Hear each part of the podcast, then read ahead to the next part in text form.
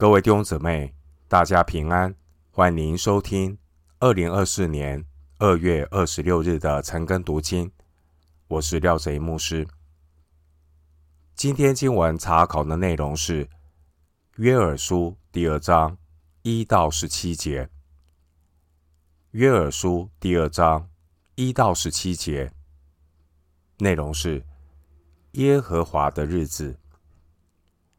首先，我们来看约珥书第二章一到二节：你们要在西安吹角，在我圣山吹出大声，国中的居民都要发颤，因为耶和华的日子将到，已经临近。那日是黑暗、幽冥、密云、乌黑的日子，好像晨光铺满山岭。有一对蝗虫，又大又强，从来没有这样的，以后直到万代也必没有。经文第一节是神自己发出的呼吁，吩咐神的百姓要在西安吹角。吹角的目的，要警告有敌军入侵。参考以西结书三十三章二到四节。另一方面，当圣殿中有崇拜聚会，也是透过吹角来招聚。参考民数记第十章一到十节。经文一到二节的吹角有双关的意义，也就是二章十五节要宣告严肃会，透过吹角。呼召百姓要进入圣殿，禁食祷告。先知约珥以第一节耶和华的日子来解释当前的危机。第一节，神吩咐百姓在锡安吹角，是为了发出警讯，让国中的居民因此都要发战。第一节，因为。耶和华的日子将到，所以属神的百姓要迫切悔改，归向神。在十三节是以撕裂心肠来形容描述神的百姓要迫切的悔改。弟兄姊妹，我们生活在幕后的世代，世局越来越危险，但教会的声音却越来越软弱，基督徒越来越怕得罪人，却越来越不怕得罪神。很多时候，基督徒只想迎合人的喜欢，却不在乎要讨神的喜悦。我们看到末后世代有许多的教会，只一味的传讲恩典安慰。却没有第一节为真理吹出大声的勇气。教会的信息没有神同在的恩膏，没有按真理讲说的解经讲道，讲台变得只有讨喜的演说，却没有第一节令人发颤悔改的正道。这样又如何能够期待十三节？撕裂心肠的悔改归正呢？经文第一节的圣山，这是指喜安山，代表耶路撒冷。在第一章中，蝗虫还在田野，一章十到十二节。到了第二章，蝗虫即将进入耶路撒冷，第九节。第二节的黑暗、幽冥。密云乌黑的日子，这是预言蝗虫成群结队遮蔽天日的情景。蝗虫的灾害也是预言神审判的可怕。经文第二节的晨光，原文是黎明。第二节说，好像晨光铺满山林，意思是好像黑暗铺满山林。这是形容蝗虫密密麻麻飞来的情形。第二节说，有一对蝗虫。原文是有一对民。先知把蝗虫比作人，表明第二节这个预言，一方面是指蝗虫的灾害，一方面也是预表如同蝗虫般从北方来的军队。二章二十节，第一节，神吩咐要吹角，呼吁百姓留意耶和华的日子。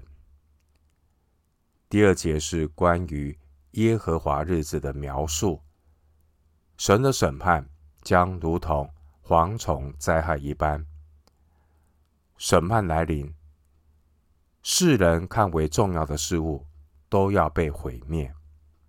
因此，神借着先知呼吁属神的百姓，应当赶快悔改。经文第二节强调，末世的大灾难从来没有这样的，以后直到万代也必没有，表明这是一场空前绝后的蝗灾，也是预表末后耶和华日子的来到。在马可福音十三章第十九节，耶稣也预告末世大灾难的一个情景。马可福音十三章十九节说：“因为在那些日子必有灾难。自从神创造万物直到如今，并没有这样的灾难，后来也并没有。”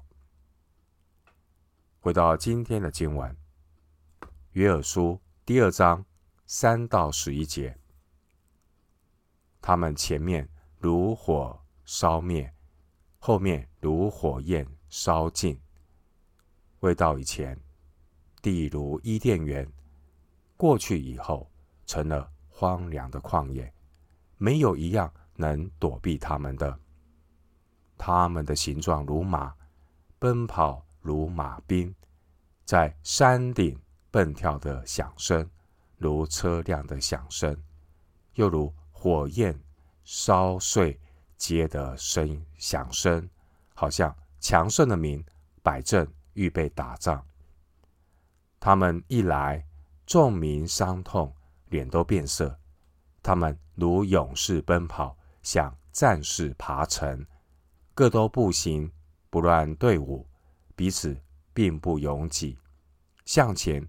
各行其路，直闯兵器，不偏左右。他们蹦上城，窜上墙，爬上房屋，进入窗户，如同盗贼。他们一来，地震天动，日月昏暗，星宿无光。耶和华在他军旅前发声，他的队伍甚大。成就他命的是强盛者，因为耶和华的日子大而可畏，谁能当得起呢？三到十一节的寓言内容，充满了启示文学那一种形象化诗歌体预言的文字描述。经文第四节将蝗虫比喻作奔跑的马兵，又像。战士爬城，队伍整齐，又如同盗贼闯进各处。他们的数目多不胜数，导致呢天空都变得黑暗。经文第四节的描述是说，形状如马，奔跑如马兵。这有可能是形容蝗虫的头很像马，马的头。也可能呢是形容蝗群的飞行形状，如同骑兵冲锋陷阵的队伍。这些都是预表性的描述，并不是说蝗虫的大小跟马一样。而在启示录九章七节中，这样的蝗虫将再次的出现。经文十一节说：“耶和华在他军旅前发声。”这是表明，指挥这支军队的正是神自己。十一节强调的是他的军旅，他的队伍，他就是神，表明呢，神要使用蝗虫作为执行惩罚的军队，也是预表未来的世界将要到来的那耶和华的日子是大而可畏的。第十一节，回到今天的经文，约珥书第二章十二到十四节，耶和华说：“虽然如此，你们应当禁食、哭泣、悲哀，一心归向我。你们要撕裂心肠，不撕裂衣服，归向耶和华你们的神，因为他有恩典。”有怜悯，不轻易发怒，有丰盛的慈爱，并且后悔不降所说的灾，或者他转意后悔，留下余福，就是留下献给耶和华你们神的数祭和奠祭，也未可知。经文十二到十四节，神呼吁犹大要悔改。十二节，耶和华神说：“虽然如此，你们应当禁食、哭泣、悲哀，一心归向我。”经文十二节提到“虽然如此”，“虽然如此”原文的意思是“现在虽然如此”，这是表明还有得救的机会。神把人带到。人的尽头，目的是要谦卑人的心，打开人属灵的眼睛，引导人看见，只有回转归向神，人才有得救的机会。因此，虽然审判即将来临，悔改仍不嫌迟。现在，神宣告审判的同时，也宣告了。救恩的应许，在神执行管教的刑罚之前，十二到十四节，神透过先知指出了得救的门路。经文十三节，先知呼吁百姓要归向耶和华你们的神，归向耶和华你们的神，并且提醒。当初神与选民立约的时候的自我启示，神与谁选民立约的自我启示，在出埃及记三十四章第六节。出埃及记三十四章第六节，神自我的启示说：“耶和华，耶和华是有怜悯、有恩典的神，不轻易发怒，有丰盛的慈爱。”和诚实。经文十三节说：“要撕裂心肠，不撕裂衣服。”意思是内心的悔改比外表的伤痛更加重要。内心真诚的悔改比外表的伤痛更加的重要，因为神所要的祭就是忧伤的灵。诗篇五十一篇十七节，经文十三到十四节的后悔，原文的意思有遗憾、怜悯、同情、后悔。这边可以翻译成减弱，也就是把审判的力度减弱，就如同耶利米书四十六章二十八节所说的。耶利米书四十六章二十八节经文说：“我的仆人雅各啊，不要惧怕，因为我与你同在。我要将我所赶你到的那些国灭绝净尽，却不将你灭绝净尽，倒要从宽惩治你，万不能不罚你。”这是耶和华说的。因此。十三节关于神的后悔，并不是我们所想的那种反悔的意思，而是将审判减弱的意思。神并不像人，人会看错，人会后悔，但神不是。撒母耳记上十五章二十九节，撒母耳记上十五章二十九节经文说：“以色列的大能者必不致说谎，也不致后悔，因为他迥非世人，绝不后悔。”因此，经文十三节说神后悔不降所说的灾；十四节说神转意后悔。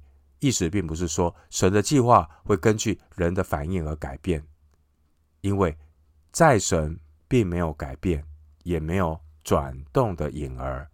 雅各书一章十七节、十三到十四节，神的后悔是表明神有恩典、有怜悯，不轻易发怒，有丰盛的慈爱。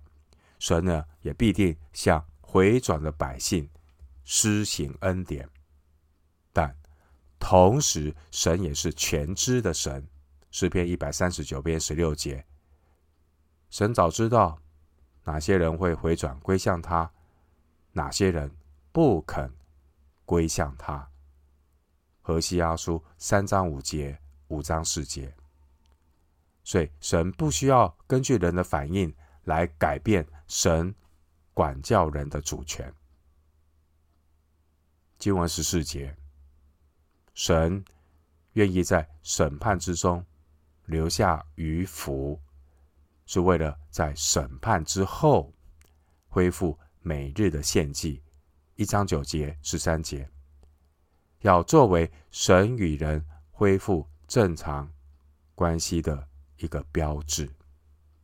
神会留下余福，神的拯救、施恩、怜悯，乃是要带领我们。恢复跟神的关系，要恢复人对神的敬拜，所以敬拜很重要。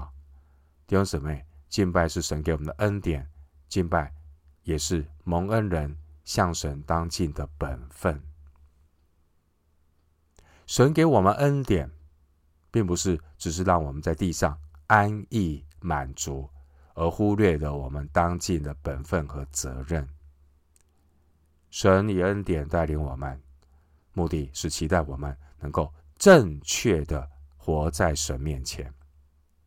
所以，每一个蒙恩典的人都要留意，耶和华有恩典，但不要徒受主的恩典。回到今天的经文，约珥书第二章十五到十七节。你们要在锡安吹角，分定禁食的日子，宣告严肃会，聚集众民，使会众自洁，招聚老者，聚集孩童和吃奶的，使新郎处理洞房，新妇处理内室。侍奉耶和华的祭司要在廊子和祭坛中间哭泣说：“耶和华啊。”求你顾惜你的百姓，不要使你的产业受羞辱。列邦管辖他们，为何容列国的人说他们的神在哪里呢？经文十五节，神第二次吩咐百姓要在锡安吹角。这次吹角的用意，乃是要招聚百姓。前面十二到十四节，神借着先知指出得救的门路之后，神要求百姓要做出回应，要做出回应。弟兄姊妹，我们听一篇讲道，我们听一段圣经的讲解，我们也要做出回应。听到不行道，就是自己欺谎自己。雅各书一章二十二节，神吩咐他的百姓要吹角聚集在一起，做什么？要回应，回应神在十三节所要求的撕裂心肠。经文十七节说道：这一次吹角的目的是要百姓哭泣，意思是要认罪悔改，而不只是停留在第一节的发战害怕。审判和苦难的出路不是害怕，而是诚心的回转和悔改。经文十六节提到，使新郎出离洞房，新妇出离内室。摩西律法规定，新郎可以有一年的时间免除兵役和公职。生命记二十四章第五节。但第十六节，神却是要求新郎新妇也要走出洞房。十六节的含义是，每一个人，每一个人都要做出回应的行动，即使是新婚的新郎新娘，也都要在神面前认罪悔改。弟兄姊妹。我们不仅要为看得见违背律法的罪悔改，我们也要为听到不行道的罪悔改。我们要为不祷告的罪悔改，如同撒母耳的提醒，撒母耳记上十二章二十三节。弟兄姊妹，今天有形的教会如果出现了破口，全体的弟兄姊妹都要悔改，没有人可以独善其身、置身度外，甚至自命清高、冷眼旁观。哥林多前书十二章二十六到二十七节说：“因为若一个肢体受苦，所有的肢体就一同受苦；若一个肢体的荣耀，所有的肢体。”就一同快乐。你们就是基督的身子，并且各自做肢体。弟兄姊妹，神所要的是建立基督的身体，彰显基督身体的群体见证。经文十七节提到廊子和祭坛中间，这是指圣殿的内院。也就是祭司院，历代志下四章九节，在这个内院或是祭司院里，常常是成为重要集会的场所。当年耶和耶大的儿子撒迦利亚就是在这内院被石头打死。历代志下二十四章二十一节，在旧约时代，在耶路撒冷被毁之前。选民他们违背神，在这里敬拜太阳。以西结书八章十六节，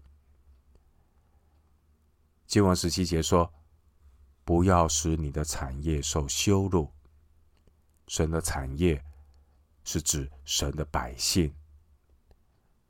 十七节提到列邦管辖他们，原文的意思就是在列国中成为笑谈。